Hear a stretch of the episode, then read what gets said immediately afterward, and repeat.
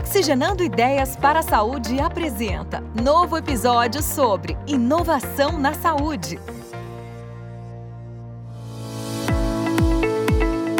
Olá, seja muito bem-vindo ao podcast Oxigenando Ideias para a Saúde. Eu sou Eduardo Mangione, CEO da iPharma, e convido você para se conectar às tendências e novidades junto aos protagonistas que estão transformando o mercado de saúde no Brasil. Estamos cada vez mais cansados. De acordo com o um levantamento feito pela Organização Mundial de Saúde, a OMS, cerca de 90% da população mundial relatou sofrer com estresse em seu dia a dia. A longo prazo, esse problema pode gerar ansiedade, depressão e várias outras doenças. Nesse cenário também há a síndrome de burnout, um distúrbio psíquico caracterizado pelo estado de tensão emocional e estresse provocados por condições de trabalho desgastantes. Gostaria de saber mais sobre esse problema? Hoje, no Oxigenando Ideias, abordaremos o que é a saúde mental. Vamos falar sobre a síndrome de burnout e outros distúrbios emocionais. Quais são os sintomas mais frequentes e como essa questão pode ser tratada no ambiente de trabalho. Para falar sobre esse tema, vamos receber o Rui Brandão, cofundador e CEO do Zen Clube. Ele nasceu em Portugal, é médico com mais de 10 anos de experiência na área de saúde e MBA em Business e Management pela FGV. Fundou o Zen Club em 2016, após sua mãe sofrer um burnout, e perceber que poderia ajudar pessoas em uma escala maior do que conseguiria atendendo como médico em um hospital. Hoje, a plataforma de saúde emocional e desenvolvimento pessoal oferece conteúdos, profissionais e ferramentas especializadas para mais de um milhão e meio de pessoas no Brasil. Seja bem-vindo ao nosso podcast Oxigenando Ideias para a Saúde, Rui Brandão. É um prazer recebê-lo aqui. Oi, Edu, tudo bom? Prazer é meu, obrigado pelo convite. Maravilha. Primeiro eu que quero agradecer é, você por aceitar nosso convite. E para a gente começar esse bate-papo, Rui, é, queria falar um pouco sobre sua trajetória. Como é que você migrou da área de saúde para o mercado de tech, né, de tecnologia? Como que foi essa migração da medicina para o empreendedorismo? Em áreas antes menos exploradas, como, por exemplo, a saúde mental e síndrome de burnout, que a gente vai falar bastante hoje. Boa, boa. Ela parece meio distante, mas se a gente, se a gente cava aí um, um metrinho, a gente entende qual é, portanto, a sintonia de, de, de empreendedorismo e saúde, tá? Cara, eu sou português, eu estou no Brasil há uns 10 anos, tá? Eu vim fazer, portanto, o último ano da faculdade, o primeiro ano da residência em São Paulo, tá? E adorei era para ser nove meses, só escrever uma tese de mestrado, trabalhar no SUS e acabou virando dez anos de Brasil. Aí comecei a trajetória de cirurgião vascular, tá? Aí até tive a oportunidade de ir para os Estados Unidos e começar a residência lá, em Nova que York. bacana. É, mas abandonei no primeiro ano da residência. É, um, eu era inconformado, tá? E ainda sou, acho eu, é, inconformado com o sistema de saúde em si, tá? Eu acho que a gente tem Poxa, todo ano a gente forma excelentes futuros profissionais, a gente tem ótimos médicos, enfermeiras, psicólogos, é, mas o que a gente está vendo é que são os incentivos na cadeia de saúde e realmente como é que a gente coloca mais, portanto, a pessoa no centro e como é que também as pessoas começam a ser mais protagonistas da sua história de saúde que tem que mudar. Então eu, como futuro cirurgião vascular, estava um pouco inconformado de, putz, vai demorar muito tempo e eu poder ter aqui algum, alguma influência sobre o sistema. O segundo ponto, tá, e é, e é aqui que, que um cirurgião vascular se, né, vira, portanto, e, e, se torna um aficionado por saúde mental, é que a minha mãe estava, portanto, num processo assim de adoecimento mental há uns dois anos, quando, quando eu entro na residência de cirurgia vascular, e isso se perpetua, portanto, por mais alguns anos, tá? Um, então a minha mãe teve, teve um burnout, uh, desse burnout uh, portanto teve, teve alguns surtos psicóticos e acabou, portanto, sendo diagnosticada com uma bipolaridade de tardia, portanto, por volta dos 60 anos, tá?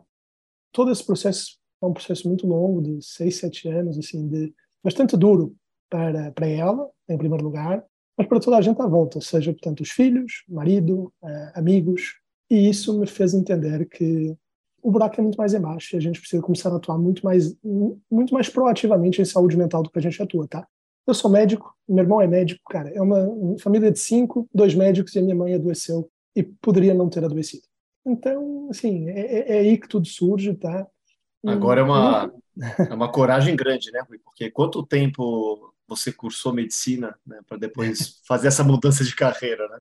Com a residência, o quê? São mais de cinco anos, imagino. Sim, sim, sim, sim. Eu é. tive, eu tive nessa, nessa jornada aí oito, nove, é, nove, dez anos, tá? Mas aí, assim, eu estava nos Estados Unidos, se falava muito de telemedicina em 2015, tá? Os primeiros aportes, portanto, em grandes empresas, com grandes fundadores. Então, era uma coisa que estava muito na mídia em 2015, tá? E eu comecei a ver também empresas a surgirem em mental health, ou seja, nichadas em saúde mental lá nessa altura. Então, é, tive a oportunidade de, de, passar dois meses no Brasil no final de 2015. Conheci o meu sócio, José, que era diretor de tecnologia da Dafiti, é, né, o e-commerce aqui no Brasil. E, assim, é, casou muito a visão do, de, de, mental health, casou muito a vontade de fazer algo. E a gente tinha dois meses para botar algo de pé. A gente botou uh, e eu comecei a ver, assim, isto pode demorar um pouco. Não achei que, que fosse preciso uma pandemia para aumentar tanto, assim, o, o, o diálogo né, e, e, a conversa sobre o tema. Portanto, foram cinco anos, se a gente parar para pensar. Então, tive que ser bastante tivemos que ser bastante resilientes aqui dentro. Mas nunca olhei para trás para mim tá, sempre teve muito claro que a dor é gigantesca. Que interessante. Ah, o mental health, né, quer dizer, a saúde mental tá, tá ficando mais cultural, né, mais visível até.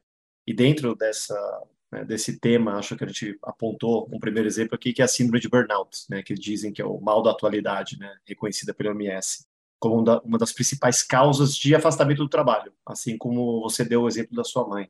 A saúde mental já era uma preocupação, mas depois da pandemia, os cuidados com ela se intensificaram. Como que você enxerga essa mudança de pensamento nas empresas e no mercado de trabalho em relação a esse assunto específico? Sabes aquele, aquele ditado, né? O que os olhos não veem, o coração não sente? Sim. Então, eu acho, que foi isso, eu acho que foi isso que aconteceu, tá, Edu? Assim, cara, você, você olha para a literatura, tá? 2018, 2019, muito antes da gente saber que ia haver uma pandemia em 2020, tá? já se falava, não é, do, do, quanto a depressão, portanto, é um mal silencioso na nossa sociedade contemporânea, o quanto a depressão em 2020 vai ser a doença mais incapacitante no mercado de trabalho. A gente já sabia, tá? Mas é aquela coisa, assim, a gente não estava muito receptivo a falar, não cria, tinha estigma, tinha receio. Putz, quem falava do tema era demitido, ou era julgado como fraco. Hum, não, é, havia muito essa questão de, de vestir a capa do super-homem e da super-mulher. E quando a gente, portanto, com a pandemia é forçado a entrar dentro de casa das pessoas e todo mundo tem que ficar em casa, a capa sai, o pijama entra. e, Essa né? e, e, a gente começa a ver um pouco, começa a se tornar mais vulnerável porque a gente não tem onde escapar. E é preciso começar a falar sobre o assunto. E à medida que a gente começa a falar sobre o assunto, a gente começa a normalizá-lo. Tá? Uhum, um, uhum, E, e, foi isso que aconteceu. Tá? é, contextualizar, coisa... né? Quer dizer, faz parte agora do nosso dia a dia, né? Sem Exatamente. Dúvida. Eu acho que, eu acho que houve um, segundo momento aqui, tá, Edu? Uhum. Que a gente conseguiu finalmente digitalizar a saúde para o, a pessoa final, para mim, para você. Eu, eu, acho que havia um certo, um certo tamanho. A gente, a gente lidava com dois preconceitos antes da pandemia, que era é, saúde mental e era saúde digital. As pessoas ainda achavam que era obrigatório ir fisicamente a um consultório, um hospital, uma sim, clínica para ter bom serviço de saúde. E não é verdade. E quando você consegue digitalizar, você consegue, portanto, quebrar barreiras como anonimato, no nosso caso de saúde mental, você está em casa, ninguém precisa saber o que, que você está fazendo. Segundo, você, você, traz uma prontidão maior. Poxa, eu consigo fazer uma consulta agora? Agora eu estou num momento não é mais frágil, eu preciso. Então não é aquela coisa de, de pensar na jornada difícil que vai ser. Não, existe esse certo imediatismo. Um terceiro ponto né, de conforto mesmo eu estou na minha casa, estou no lugar mais seguro que eu conheço. Então, você, com a saúde digital, você também começa a quebrar esse preconceito de, poxa, eu posso me servir de saúde de forma mais barata, de forma mais confortável, mais acessível, e eu posso, portanto, me permitir cuidar de mim. E acho que Legal. isso também foi algo Legal. que começou a acontecer, tá? E, e, você acabou de dizer que a ideia de criar o Zen Club né, veio depois da sua mãe sofrer com síndrome de burnout. Uhum. Esse trauma familiar fez você se voltar para algo que pouco se falava naquele momento, ou pelo menos né, comparado agora. E de seis anos para cá, o que, que, você acha que mudou depois da criação dessa Health Tech? Como que você vê o impacto da Zen Club, que a, que a Zen Club provocou no mercado? Olha, de forma humilde, mas eu acho que a gente ajudou a catalisar o, o diálogo sobre o assunto, tá? Assim, acho que esse é o nosso principal feito até hoje, tá? É, Acho que a gente conseguiu construir uma marca leve, mas credível e, portanto, com uma boa experiência do usuário. e do profissional, do especialista, que faz com que é, a gente não esteja, desculpem, não sei se, mas é pegando uma, um remédio de tarja preta e não querendo falar para ninguém, sabe? É, uhum, poxa, uhum. Eu, eu, eu fiz uma consulta no Zen Club, eu consultei um terapeuta, um psicólogo no Zen Club. Assim, é, os eventos que a gente cria, a forma como a gente fala, eu acho que tudo isso catalisa, portanto, é, e provoca as pessoas a abraçar. E eu, eu consigo me lembrar perfeitamente de quando eu, eu consigo ver isso na prática, tá? Quando eu, eu, eu, eu paro, eu sento, eu chego para trás e falo assim, mudou. Que é, no comecinho da pandemia, quando, eu começo, quando a gente começa a ter tanto bancos, uh, empresas, a quererem fazer parcerias com a gente de marketing. Então, você começa a ver que realmente o tema começa a ser algo importante de um ponto de vista, portanto, de Totalmente. ESG, Totalmente. não é? De responsabilidade corporativa.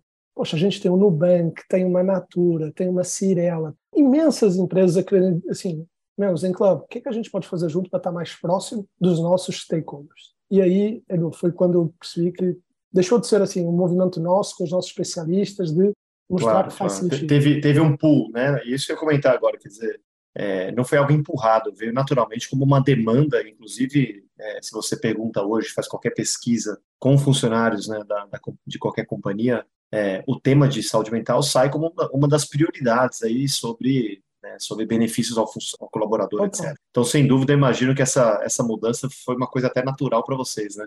Agora, de, é, você também enxerga que, é, óbvio, a gente já falou aqui da, da, da Zen Club, mas outras health techs também você enxerga que ajudaram a impulsionar essa transformação? Ah, sim, não, não, não levo os louros só para a gente, de forma alguma, tá? Acho que sim, acho que nos últimos nos últimos quatro, cinco anos a gente tem visto muitas health techs. A gente começa agora a ver os primeiros fundos de ou corporate venture capital ou de venture capital focados só em saúde. E é muito porque começaram a ver que existe realmente é, muita empresa sendo criada para atacar dores específicas do sistema, seja puxa, desde dados, desde a jornada do usuário, desde tanto co como melhorar processos em hospital, em seguradora, tá? Então não, não, não somos nós de forma nenhuma. É, cada vez mais a gente vê reportagens relevantes sobre digital health no, na, na, América Latina, sem no dúvida, Brasil, com muitos participantes, tá?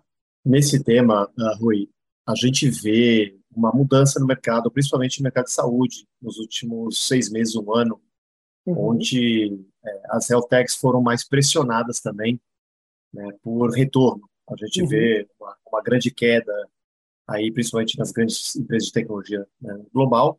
Óbvio, né, um pouco também de side effect, né, de efeito colateral da pandemia e também de um mercado que está exigindo um pouco mais de expectativa de crescimento rápido, né? A gente vê algumas Celtex aqui no Brasil, né, apesar do, do, do, seu tamanho, etc., mas com baixo índice de crescimento ainda, uhum. baixa, baixa lucratividade e precisando de aporte, de capital. Né?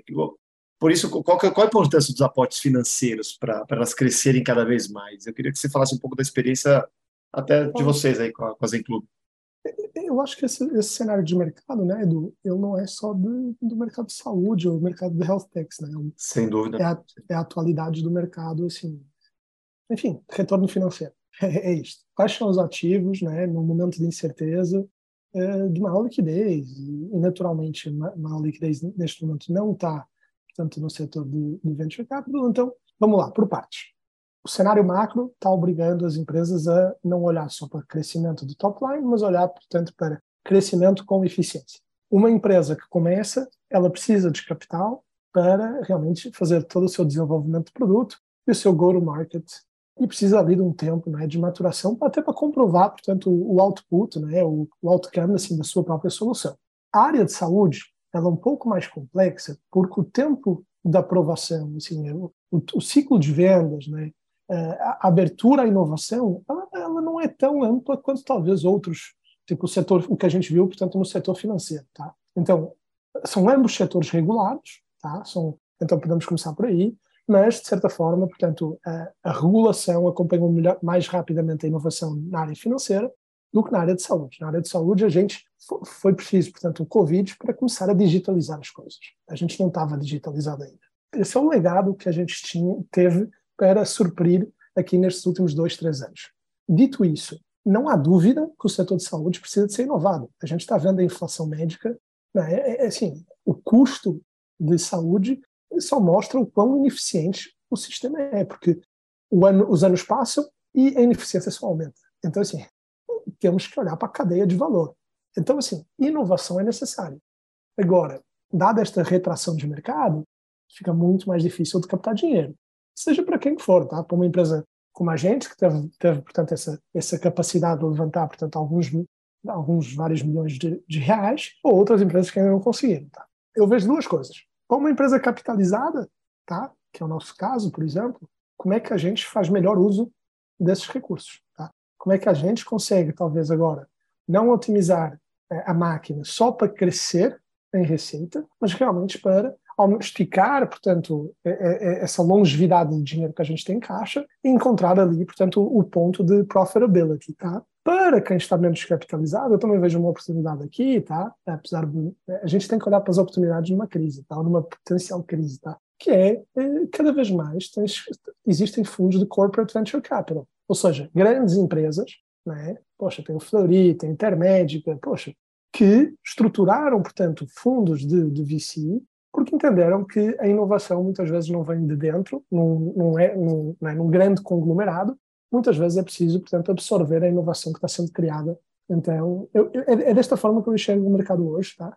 Mas não há dúvida, o sistema tem que ser inovado e, e trazer eficiência, tá? Um último ponto, tá? Assim, te passa a bola, que eu acho que a gente fez bem no nosso caso, tá? É, foi a gente entendeu que o sistema de saúde não era o melhor lugar para a gente começar.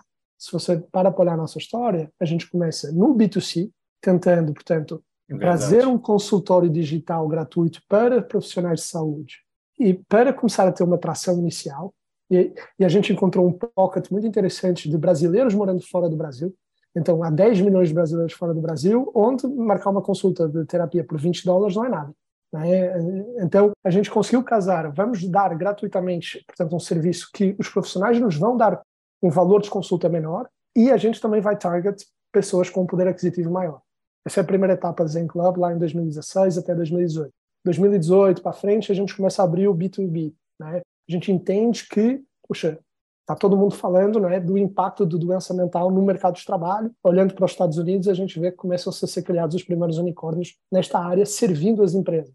Demora um pouquinho mais do que a gente espera, é, mas hoje, portanto, é o nosso principal foco de atuação. Então, a gente ainda não namora a cadeia de saúde, mas a gente é uma empresa de saúde. Então, também é preciso ser sagaz em entender, beleza, onde é que pode estar, talvez, o, o fluxo de compra menor, para que a gente consiga ir, né? Claro que o nosso objetivo é entrar na cadeia de saúde, mas para entrar com os dois pés, talvez eu precise de ser grande, eu preciso de ter provas consolidadas para acelerar é isso, esse processo. É não, e sem dúvida, a gente vai falar um pouco mais do mercado de saúde, mas é, eu, eu acredito hoje, dentro, dentro de todos os mercados que existem aí, ele, ele deve, se não é o número um, deve ser o, o número um ou dois aí, mais, mais apto, mais pronto para mudanças, né, para transformação.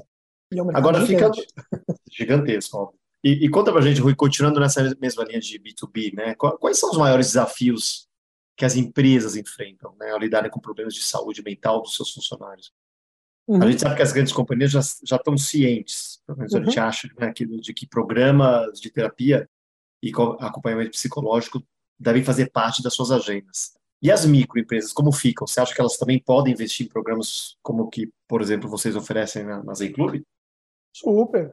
A gente tem uma boa penetração de pequenas empresas no portfólio, tá? É um grupo relevante para a gente, tá? A gente tem, portanto, um, times dedicados de produto, de vendas só para PMEs, tá? E, e por quê, tá? Que legal. Ah. Duas coisas, eu diria, tá? Um, o empresário ou a pequena empresa, ela sente muita dor dos seus funcionários. É um, é um ambiente pequeno. As pessoas geralmente são mais abertas, há menos politicagem, enfim, todo mundo sabe a vida de todo mundo, tá? Então, assim, eu sei muito bem a realidade dos meus funcionários numa empresa pequena. Esse é o primeiro ponto. O segundo ponto é, plano de saúde é caro. E a gente, portanto, em muitas empresas a gente é a primeira opção de um benefício de saúde que a empresa contrata. Então, Olha que bacana. Então, e estou a falar de centenas de empresas, tá? Não, não é assim. É, a gente tem centenas de, de PMEs, até 50 ah. funcionários. E o terceiro ponto é, é, é, a equação de, de custo que a gente consegue gerar. Portanto, terapia é uma coisa, cara, na, na, no privado custa 250, 300 a sessão, 1.200 o mês, tá? Se a gente fizer quatro sessões. A gente consegue fazer quase por esse valor para uma PME. Então, a PME é, pelo valor uma, que uma pessoa paga, ela consegue oferecer para 10 funcionários. Então, assim, existe aqui uma percepção de valor muito grande e tem um intangível aqui que é a liderança está olhando para mim na pessoa física, está tá olhando para o meu bem-estar na pessoa física. Isso, isso, é incalculável de um ponto de vista de employer branding. Fala-se muito, tá, eh, hoje na literatura, que conexão socioemocional com a empresa é, é, é, é um fator rele muito relevante de produtividade. Se eu sinto uma conexão socioemocional com a empresa, então, existe aqui, não é, uma, uma via de mão dupla, logo eu sinto mais pertencimento, eu sou mais produtivo. Tá? Isso é um estudo, o último estudo que eu li sobre esse assunto era da McKinsey, tá? da, da consultoria. Então, assim, é, é, eu vejo aqui é, vários elementos que mostram assim, como, como PMEs podem, podem realmente apoiar os seus funcionários é, no, no, que tange a saúde mental deles. Que interessante. Eu admito que eu não, não, não sabia que vocês estavam tão penetrados. Eu achava que realmente a solução ainda era, era mais para grandes empresas, né? Que bacana e te, que. E te digo mais, tá? Desculpa é. te cortar, mas fiquei imagina, empolgado aqui. Imagina. É. A gente lançou agora em Janeiro Branco, que é o mês né, de, de, de sensibilização de saúde mental. Tá. É, portanto, a jornada self-service. Uma empresa até 50 funcionários pode comprar Zen Club sem falar com ninguém. Putz, Sim, pá, pá, pá. três cliques, eu tô, estou tô liberando para os meus 10, 20, 30 funcionários. Portanto, por um valor super acessível. Espetacular. E como você mesmo comentou, né? Quer dizer, é, é uma alternativa, não é que substitui, mas é uma alternativa super interessante ao plano de saúde, que infelizmente, né, sobe todos os anos, né? E estamos aí na briga por mais uma, mais um ano com mais uma subida bem agressiva, bem acima da inflação, né? Porque custos médicos também sobem, né? Então, realmente é uma é um sistema que precisa novamente voltando, né? Precisa ser transformado. Agora, tem, tem, um público grande aqui, Rui, que nos escuta, que são de profissionais que estão começando a carreira. É, e tem muita gente na área de saúde. Então, eu queria falar um pouquinho sobre os profissionais da área de saúde que estão nesse começo de carreira. Assim. O que, que você indica em termos de ações para eles tomarem, para serem mais empreendedores? Por, por, que, que esses profissionais precisam ter uma visão mais ampla do mercado? Qual que é o conselho é, que você daria para esses profissionais de saúde que querem se arriscar até nesse mundo de health techs? Eu acho que nunca teve tão claro o quanto o profissional de saúde tem que ser um empreendedor. Tá? Eu acho que qualquer profissional de saúde, seja um dentista, um médico, um psicólogo, ele tem que olhar para a sua carreira de uma perspectiva do empreendimento. Mas é um empreendimento duas vezes mais complexo, que eu tenho que operar esse empreendimento, eu tenho que ser o melhor especialista nessa área. Né? É, o, é, o, é o típico profissional em T, que é um especialista em generalista dito isso, eu acho que também nunca foi tão fácil empreender.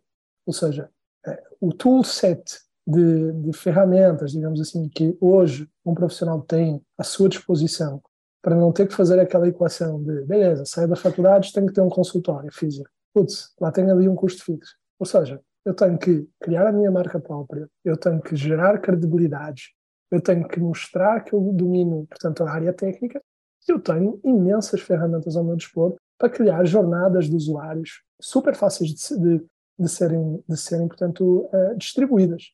O segundo ponto é, a gente passa é, a ter este alcance geográfico muito maior. Então, eu não estou restrito ao bairro onde eu moro, ao bairro onde eu atuo, à cidade. Eu estou acessível para todo o Brasil e o mundo, se for, se for preciso. Então, realmente, entrar com essa cabeça de eu preciso fazer o trade-off entre ser um ótimo especialista e um ótimo generalista, é, é super crítico. Eu não posso ter só a cabeça nos livros.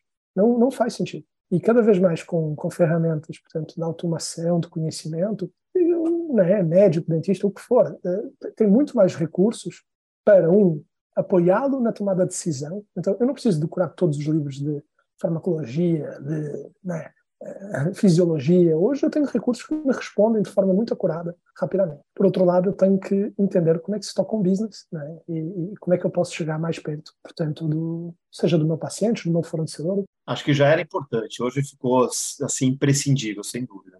Ui, a gente agora vai fazer uma mudança aqui, a gente chama de jogo rápido, né? Que é um bate-bola de perguntas e respostas para a gente conhecer agora o Rui Pessoa. Rui não profissional, Rui Pessoa, seus gostos pessoais, tá? Claro. É uma coisa rápida, mas acho que é uma, é uma parte bacana para te, te, te conhecer melhor. Queria que você começasse falando de alguma série que você maratou ultimamente, que você indicaria para a gente. Super.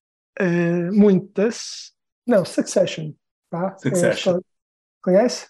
Conheço, conheço. Muito boa. Maravilhosa. Muito bom. Você já terminou ainda não? Já, já, já. Já terminou. Legal. Esperando legal. a próxima season. Boa. Algum filme que, se, que marcou sua vida ou que você assistiu recentemente que você gostou também, que você indicaria? Olha, recentemente eu não tenho visto grandes filmes, para ser sincero. Lá, eu, eu gosto daqueles filmes tipo Gladiador, Braveheart. eh, São, são, são fontes assim de, de inspiração. Bom, Tá? clássicos imbatíveis também, são muito bons. E algum livro, Rui? Algum livro que você recomendaria? Alguma leitura legal? Olha, eh, até, até dada a tua primeira pergunta, não é? De, esta pergunta aqui para portanto para quem está começando, né, eu, diria que um livro que mudou lá lá atrás, quando eu comecei a empreender, foi o do Peter Thiel, Zero to One, tá? É um livro que fala, portanto, como né, disrupt. É um livro super curto, 150 páginas, é super didático e, e, e expande o, o, o conhecimento, expande a consciência, tá? Se a gente também tiver aqui algum público assim mais de, da área de portanto RH, saúde, né, cuida das pessoas, tá, do ponto de vista corporativo, eu recomendaria um que também mudou assim um pouco a minha forma de ver, que é a regra não ter regra do Reed Hastings, que é o CEO da Netflix. Legal, bacana. Dois livros muito bons mesmo. E essa pergunta é mais cabeluda, mas na sua visão, qual que é o maior desafio na saúde? Esse é cabeludo, não. Você tá com umas duas perguntas. né? É, eu, eu diria maior desafio de saúde. Então, eu, eu acho que a gente tem que drivar a mudança de comportamento do ser humano para realmente olhar para a saúde não reativamente quando está doente e proativamente está saudável. Como é que eu mantenho a máquina oleada, né? Acho que esse é o grande desafio. Eu acho que uma forma mais tangível né, de, de fazer isto é como é que eu empodero as pessoas com os seus dados de saúde. Ou seja, se eu sei como é que eu estou, se eu tenho dado que me mostra, né, putz, o meu colesterol, então eu acho que temos que tornar mais user-friendly e, e, realmente empoderar o, a, o, ser humano com esses dados para que ele seja mais responsabilizado pelas suas próprias atitudes. Tá? Eu acho que esse é um grande desafio. Por último, a gente sempre pergunta isso aqui também, que acho que é, é uma pergunta interessante, faz pensar, mas uh, queria que você escolhesse um dos dois, human ou tech, e por quê? Tech-enabled human, pode ser? pode ser qualquer coisa, sua resposta. E por quê? É isso, assim, eu acho que eu acho que a tecnologia não está aqui para substituir o ser humano, mas eu, mas eu acho que a gente tem que ser muito adepto e, e acolhê-la para nos ajudar realmente, assim, encurtar processos, encurtar portanto, é, colher dados, não é? multitude, infinitude de dados que existem para nos melhorar a tomada de decisão e para a gente fazer aquilo que a gente faz melhor como ser humano, que é interagir, tá? É, é fazer boas perguntas, é, é, mostrar empatia, é, acolher, sabe? Então, eu acho que é tech-enabled human. Espero que você tenha gostado do episódio de hoje. Eu com certeza gostei muito. Continue acompanhando nossos próximos episódios no Spotify, no Google Podcasts e não esqueça de ativar as notificações. Obrigado pela sua companhia. Um grande abraço e até o próximo programa.